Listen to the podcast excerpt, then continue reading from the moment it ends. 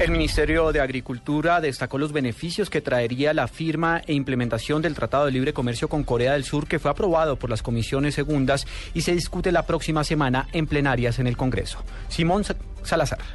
El ministro de Agricultura, Aurelio Iragorri, se refirió a los beneficios que traería la aprobación del Tratado de Libre Comercio con Corea.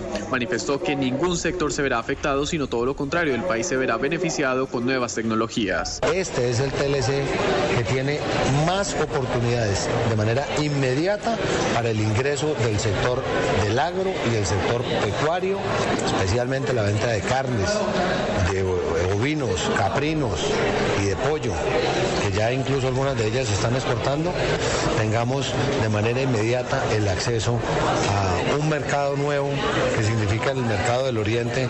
Dijo que el Ministerio de Comercio, Industria y Turismo se encargará de discutir con los productores colombianos y con los industriales acuerdos para evitar efectos negativos con este TLC. Cabe recordar que las comisiones segundas de Senado y Cámara aprobaron este proyecto de ley y la próxima semana se discutirá en plenarias conjuntas. Simón Salazar, Blue Radio.